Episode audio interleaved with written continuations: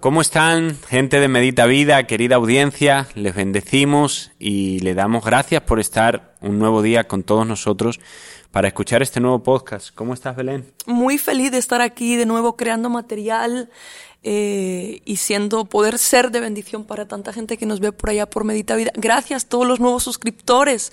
Si es la primera vez que están aquí, bueno, este es un portal de bendición para tu casa, tu familia, así que quédate y suscríbete. Hoy tenemos un tema muy importante. Vamos a hablar de la gratitud en estas fechas de diciembre, que estamos grabando tan cerca de la Navidad, y qué importante es ser agradecido, ¿no? Quiero leer este versículo, Salmo 103, dice, alaba, mi, alaba alma mía a Jehová y no olvides ninguno de sus beneficios. El salmista se está hablando a su propia alma y le está diciendo, alaba, le está dando una instrucción, le está dando una orden, alaba alma mía Jehová y no olvides ninguno de sus beneficios, porque creo que el ser humano tiende a olvidarse de que Dios ha sido bueno con nosotros. El ser humano tiende a veces a olvidar todo lo que el Señor ha hecho por nuestra vida y no solamente Dios directamente, sino Dios a través de otras personas.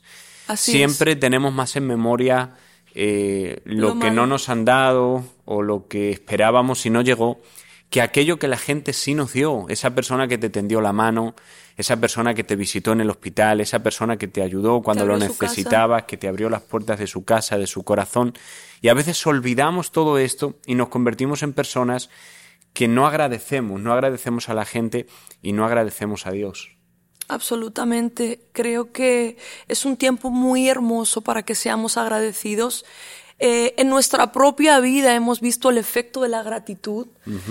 En nuestra propia vida. Y, es cierto lo que dice David, eh, el alma nuestra eh, tiende a olvidar lo que Dios hizo, lo que otros han hecho, sí tendemos a olvidarnos, sí tendemos a quedarnos con lo malo y no lo bueno. Creo que tendemos a magnificar más las cosas malas.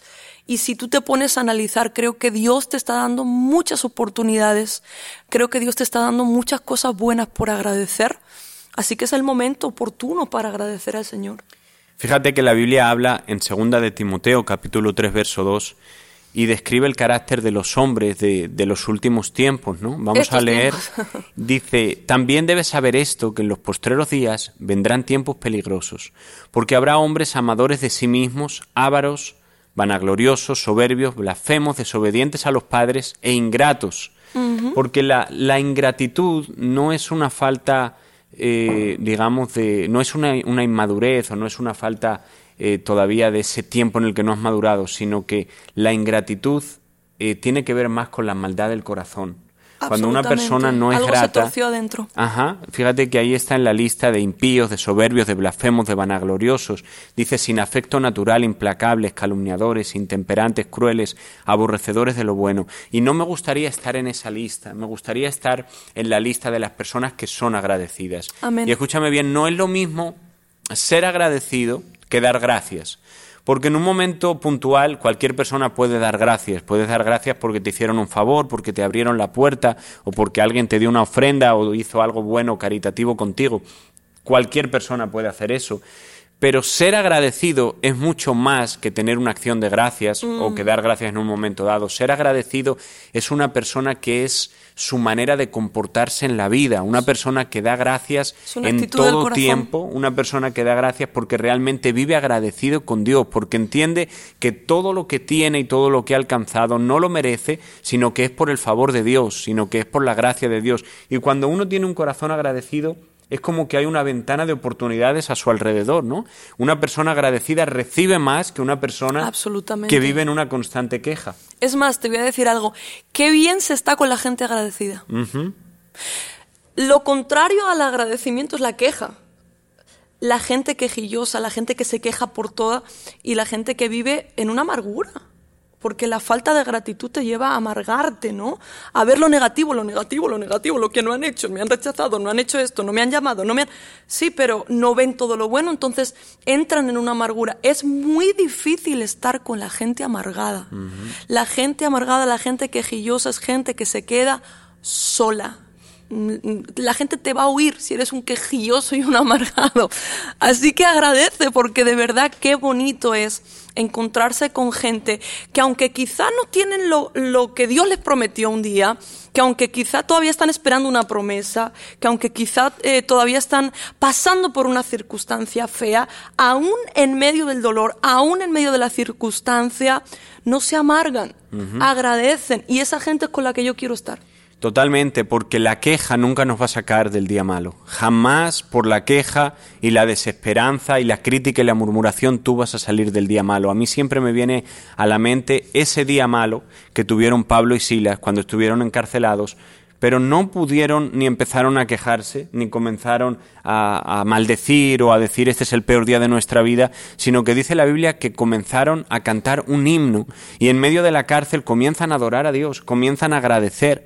Y dice la Biblia que las cadenas se rompieron, que los grilletes se soltaron y que las puertas se abrieron, porque cuando hay personas que son agradecidas, aún en medio de la prueba, aún en medio de la circunstancia, cuando tú eres agradecido con Dios, va a haber una ventana de oportunidades alrededor de ti Tienes que dar gracias por lo que tienes. Tienes que dar gracias por lo que Dios te ha dado. Yo te aseguro que mientras tú a veces no valoras o desprecias lo, lo, bueno que Dios ha sido contigo, tu familia, tu casa, tus hijos, todo lo que has conseguido hasta mm. ahora. Mientras tú vives despreciando eso, hay un montón de gente, un montón de personas que anhelarían, que sueñan con tener lo que tú tienes, que sueñan con estar donde tú estás, que sueñan con tener un techo, una cama caliente, un pedazo de pan en la mesa. Mm. Por lo tanto, es el tiempo de ser agradecidos. La Biblia dice en Primera de Tesalonicenses 5:16 que esto es la voluntad de Dios. Dice, estad siempre gozosos, orad sin cesar y dar gracias a Dios en todo, porque esta es la voluntad de Dios para con vosotros en Cristo Jesús. Dale gracias a Dios por tu vida, dale gracias a Dios por tu esposa, por tus hijos, por todo aquello que tienes. Si tienes una persona al lado a quien abrazar, a quien amar, dale gracias a Dios por ello. Y escúchame bien, comienza a darle gracias a Dios por aquello que tú le estás pidiendo.